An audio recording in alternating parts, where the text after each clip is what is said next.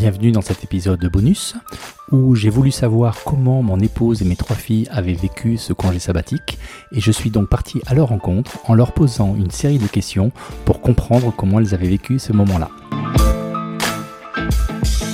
Euh, première question, euh, qu'as-tu pensé la première fois que tu as entendu parler de cette idée de congé sabbatique? Euh, je trouvais que c'est une bonne idée parce que ça faisait un petit moment quand même où tu avais l'air au bout de ta vie avec le Covid et même euh, niveau taf, euh, t'étais fatigué, t'avais plus envie d'y aller, t'étais plus motivé. Donc je me suis dit c'est le bon moment de faire une année sabbatique.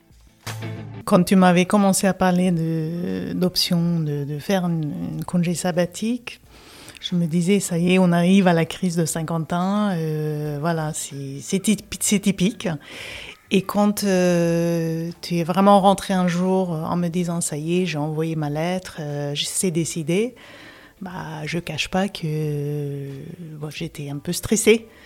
Et je me disais, est-ce que c'est c'est vraiment le bon moment? Parce qu'on a, on a des projets à finir, des crédits à payer, un enfant euh, à accompagner jusqu'à son bac. Mais après, euh, je me disais, euh, je ne sais pas si vraiment il y a un moment parfait. Euh, donc déjà, je trouve que l'idée n'est pas arrivée tout de suite. Euh, elle est arrivée petit à petit.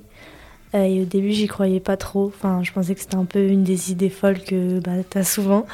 Et je enfin, j'y croyais pas. Je- pour moi, c'était fou. Et enfin, pour moi, tu travailles depuis très longtemps et je te voyais pas bah, me réveiller le matin et te voir toujours en pyjama, euh, prendre ton petit déjeuner euh, tranquillement. Enfin, pour moi, c'était toujours en train de courir partout et en train d'aller au travail.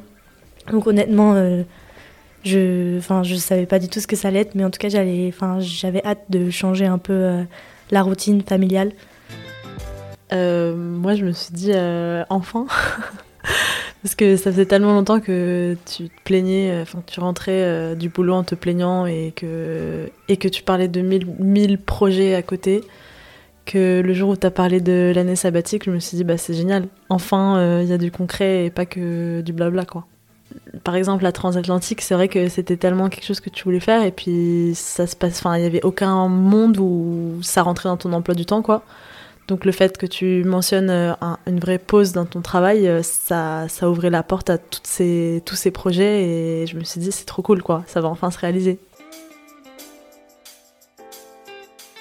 Tu as pensé quoi des projets que j'ai entrepris pendant ces, ces 11 mois de congé sabbatique Donc je parle de la formation de skipper, de la traversée de l'Atlantique, euh, de ce podcast et puis aussi de la retraite Vipassana. Bah, je trouve ça génial que, enfin, t'as eu aucun moment pour t'ennuyer. Je t'ai jamais vu avoir un coup de mou parce que bah, enfin, j'ai trouvé ça génial parce que t'as fait plein de choses différentes que bah, t'aurais pas forcément eu l'occasion de faire euh, si t'avais pas pris cette année de césure. Donc euh, juste le fait que t'aies traversé l'Atlantique, euh, j'étais tellement fière de toi. Je le disais à tout le monde, euh, à l'école, enfin les, gens ils y croyaient pas parce qu'ils ont des parents qui, qui travaillent et qui n'ont pas le temps de faire toutes ces choses. Donc ils me disaient mais comment il a le temps de faire ça? Et j'ai dit bah il travaille pas. Donc je trouve ça génial que tu t'es pas ennuyé, que tu as réussi à, vraiment trouver des activités et surtout qui sortent, enfin c'est des activités assez originales quand même. La retraite, que t'as pas le droit de parler pendant 10 jours, c'est quand même, je sais pas d'où t'as trouvé ça, mais bravo. Euh, la traversée, ça faisait, longtemps que t'en parlais, donc j'ai trouvé ça logique que tu le fasses. Euh, la retraite, j'ai pas trop compris pourquoi. euh, au début, je comprenais pas pourquoi tu voulais faire ça. Et en fait, ça ça ça t'a bien changé, donc c'est cool. Et le podcast, c'est une bonne idée. Je pensais que t'allais abandonner le projet, mais en fait, tu persistes, c'est cool. Franchement, j'ai euh, j'ai vraiment une admiration. Et j'ai senti vraiment euh, comme une éruption de volcan, de, de toutes ces énergies qui, qui se libèrent. Et, euh, ouais, j'étais fière, j'étais admirative, euh, tout ce que, tu as, réussi à faire. Franchement, c'était un feuilleton. Pourquoi? Ah mais moi ça a, di- ça, ça a diverti la famille et mes potes. hein. Franchement, tous les- toutes les semaines, c'était vous savez pas ce que ce qu'il a trouvé comme idée encore. Tes potes que je salue d'ailleurs, parce que je sais qu'ils suivent fidèlement Ouais, euh, le podcast. Ouais, salut les potes. Euh, Ouais, bah, ça a commencé avec l'idée de faire la, formation skipper. Euh, ça, c'était déjà sur le, sur le planning depuis longtemps. Mhm. Donc ça, c'était pas étonnant. Euh, le podcast, c'est un peu arrivé soudainement. Je me suis dit, c'est marrant, ok, génial. Non, mais franchement, trop cool. À, la papa, quoi. Du jour au lendemain, il y a eu tout le matos d'acheter. mais j'ai trouvé ça génial. Euh, trop bien parce que du coup, euh, en coupant le lien, social un peu du, du boulot, bah, tu as réussi à, te reconstruire ça à côté à travers le podcast. Donc euh, vraiment super, super bonne idée. La Transat, euh, tu te souviens, moi j'étais un peu là, genre, bah, pourquoi T'es un, peu flippé, non Au début Ouais, j'étais un peu flippé. Je me suis dit, mais s'il veut faire de la voile, il peut en faire en Bretagne. Pourquoi il faut qu'il traverse l'Atlantique? Et puis finalement, euh, je, suis trop, je suis trop contente que tu l'aies fait. Moi, ça m'a donné envie de le faire aussi. Euh, donc, trop cool. Et puis Vipassana, alors là, là, je me suis dit, oh là, alors là. On touche le fond. Ah là, heureusement que le congé se finit parce que je sais pas, ouais, je sais pas ce qu'aurait été la prochaine étape. Mais, mais c'est trop cool parce que tout ce que tu as entrepris, en fait, ça avait un fil logique finalement. Enfin, soit c'était relié à une passion, bah, à la voile. Ouais. Soit c'était hyper relié à tes intérêts perso, euh, donc euh, bah, le podcast pour le côté social et rencontrer plein de gens, et c'est, mhm. ça correspond à ton côté super sociable, et, etc. Et Vipassana, euh, c'était un énorme challenge, parce que pas parler pendant 10 jours, voilà, compliqué. Et puis, enfin, juste, tu t'es, tu t'es donné les moyens pour, je sais pas, tu t'es donné les armes, quoi, pour, pour mieux affronter les, les petits challenges de tous les jours, et c'est trop cool, quoi. C'est trop cool que tu aies fait ça. Comment la vie de famille a été impactée pendant cette période assez spéciale? La vie euh, familiale euh, s'est juste transformée euh, complètement. Il n'y avait que de bons côtés. Donc le temps passé ensemble, le temps des qualités passé ensemble, des, des, des dîners qu'on a réussi à manger vraiment ensemble, en famille, en même temps. et des petits cafés en amoureux, des, des petits escapades en amoureux, de, le temps que tu as, réussi à donner aux enfants, qu'avant, c'était, ça n'existait pas. Moi, honnêtement, je, je, je, vois que des bons côtés. Bah déjà, c'est cool parce qu'on t'a beaucoup plus vu euh, que quand tu travaillais. Et bah, il y a des moments où tu partais quand même euh, un mois, dix jours, etc., où on n'avait plus du tout contact avec toi. Mais du coup, quand on te voyait, on passait vraiment du bon moment ensemble. Euh, on, on s'est retrouvés beaucoup plus de fois à 5 euh, pour passer des vrais bons moments ensemble. Quand on se voyait, bah, il y avait toujours un énorme truc à raconter, à débriefer, euh, une nouvelle idée à, commenter.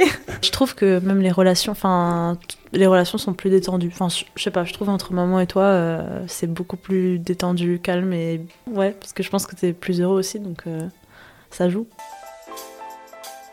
Euh, t'étais beaucoup moins stressée. Enfin, ça s'est ressenti souvent au dîner, dîner de famille. Souvent, tu rentrais déjà, parfois, t'étais même pas là au dîner. Là, t'étais toujours là. T'étais toujours euh, plus souriant. Euh, bon, tu étais quand même très souriant avant, mais je trouve que t'étais beaucoup plus souriant, beaucoup plus patient et attentionné, je pense, beaucoup plus là pour nous. Et t'étais pas tout, tout, le temps dans tes mails, dans tes mails à répondre, enfin, à devoir être stressé parce que t'as des contraintes pour, avec ton, ton travail, donc ça c'était mieux. Quels ont été les plus grands changements que tu as remarqués chez moi? Bah tout, tout a changé entre avant et après, tout a changé. Es, avant, tu étais aigri, tu étais de mauvaise humeur, tu étais, triste surtout, triste et, et frustré. Et, euh, et, depuis, bah, tu as plein d'énergie, tu es de bonne humeur tout le temps, donc c'est cool. Euh, je pense que la patience, et euh, t'étais souvent de bonne humeur. Enfin, rarement je t'ai vu avoir un être de mauvaise humeur. Et oui, je pense que c'est les deux choses vraiment qui ont changé. Et surtout, c'est t'as as beaucoup, tu t'intéressais beaucoup plus à des. T'as toujours été quelqu'un d'intéressé en tout, mais là, t'étais encore plus ouvert à. Bah, par exemple, ça se voit dans ce que t'as fait, Vipassana et tout. Je sais pas si, si tu l'aurais si tu l'aurais fait pas pendant ta retraite ou quelque chose. Là, vraiment, ça se voyait que tu voulais vraiment faire plein de choses pendant ton, pendant ton congé. Et donc, euh, tu t'intéressais à plein de choses différentes. Et c'est pour ça que tu as réussi à trouver ce type d'activité assez original. Te connaissais comme ça, qui était tout le temps quelqu'un de très créatif, euh, plein d'idées, plein d'énergie. De, et avec le temps, euh, en fait, j'ai vu que ça commence à, éteindre et que et que bah, avec la fatigue, la frustration et tout, c'est ça ça m'a manqué, ces Mm. énergies. Et euh, j'ai senti que, en fait, ça y est, tu as, retrouvé vraiment euh, ces énergies de, de, de création. Quel conseil donnerais-tu à quelqu'un dont un membre proche de la famille, donc soit son conjoint, soit un parent, soit son enfant, entamerait un congé sabbatique? Bah, je pense que c'est pas facile de prendre la décision de faire un congé sabbatique, mais euh, faut, faut soutenir. Enfin, je sais pas si tu sens qu'on t'a soutenu ou pas, mais. Enfin, moi, je pense que, en tout cas, toi, ça t'a vraiment changé. Et donc, je peux que conseiller à quelqu'un qui a envie de faire un congé sabbatique, bah, de, d'encourager la personne à le faire, euh, d'être là, de soutenir, d'être là pour la personne, quoi. Bah que n'ayez pas peur. C'est c'est vrai que euh, en fait l'annonce que ça y est, j'ai décidé, je vais faire une année sabbatique, ça fait ça fait flipper. Euh, parce qu'à cet âge-là, euh, un grand changement comme ça dans la vie, euh, bah ça fait peur. Mais honnêtement, bah je trouve qu'on s'adapte à tout niveau et que là maintenant quand je regarde derrière. Je, je ne vois que des, que des côtés positifs et tout ce qu'on a, on a réussi à faire et tout ce qu'on a gagné et tout ce qu'on a, entre guillemets, enrichi euh, pendant 11 mois, ça vaut le coup. Même si tu crois moyennement au projet, je pense qu'il faut vraiment être à fond derrière la personne et dire c'est trop bien ce que tu fais, t'as raison, euh, vas-y, enfin, tout, tout ce que t'as toujours voulu faire, c'est le moment pour le faire et tout. Parce que j'imagine que pour quelqu'un qui prend une année sabbatique, bah, même t'en as beaucoup parlé, il y a énormément de peur, de doute, euh, de, ouais, de doute, de se dire mais est-ce que j'ai fait le bon choix Parfois, quand, quand t'as toute une famille à nourrir, etc., bah, ça peut être extrêmement stressant. Donc, euh, enfin, juste les gens qui entourent la personne qui fait le congé sabbatique, pour moi, il faut qu'elle soit à fond derrière, euh, derrière lui ou elle. Et c'est quelque chose de super riche, un congé sabbatique. Donc, euh, il faut que, je sais pas, il faut être encouragé, quoi. Est-ce qu'il y a une anecdote aussi que tu aimerais raconter, un truc drôle, marrant ou un truc marquant euh, qui s'est passé pendant ces 11 mois? Quand on me demande à chaque fois que font tes parents? Et que je réponds et que mon papa il est podcasteur, j'adore toujours le regard des gens quand tu leur dis ça, c'est assez, assez marrant. Je trouve les rôles euh, mère, père, les clichés un peu, Oui. ça s'est inversé. C'est-à-dire, que c'est toujours toi qui fais la cuisine maintenant. J'ai trouvé ça drôle qu'avec euh, notre dernier enfant, finalement, tu as réussi à faire une réunion de rentrée euh, en terminale.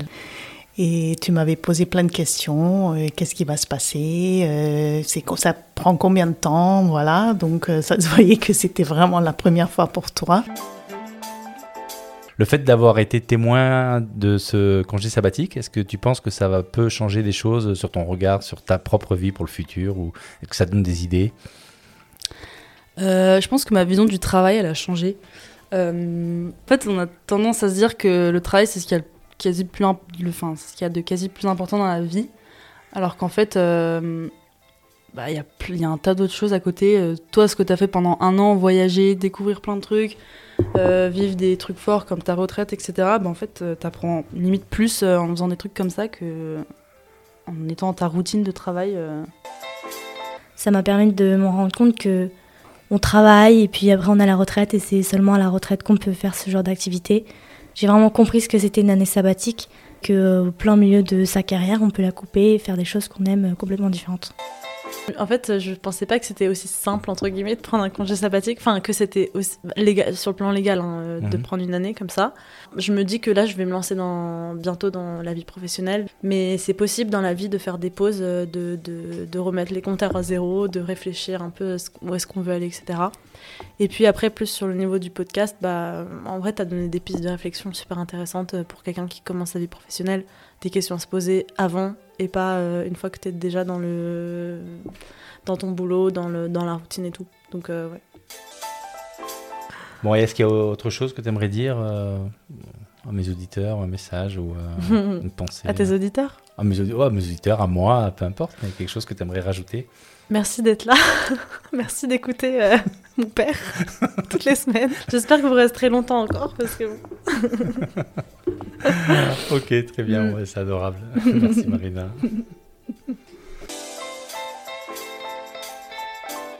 Voilà, c'est donc avec euh, ces beaux témoignages que nous terminons euh, l'épisode bonus qui vient clôturer toute la série des météos perso que vous avez pu écouter pendant toute la durée de mon congé sabbatique et qui est venu vous donner un petit peu des informations sur comment je vis ce moment très spécial et vous avez compris très riche.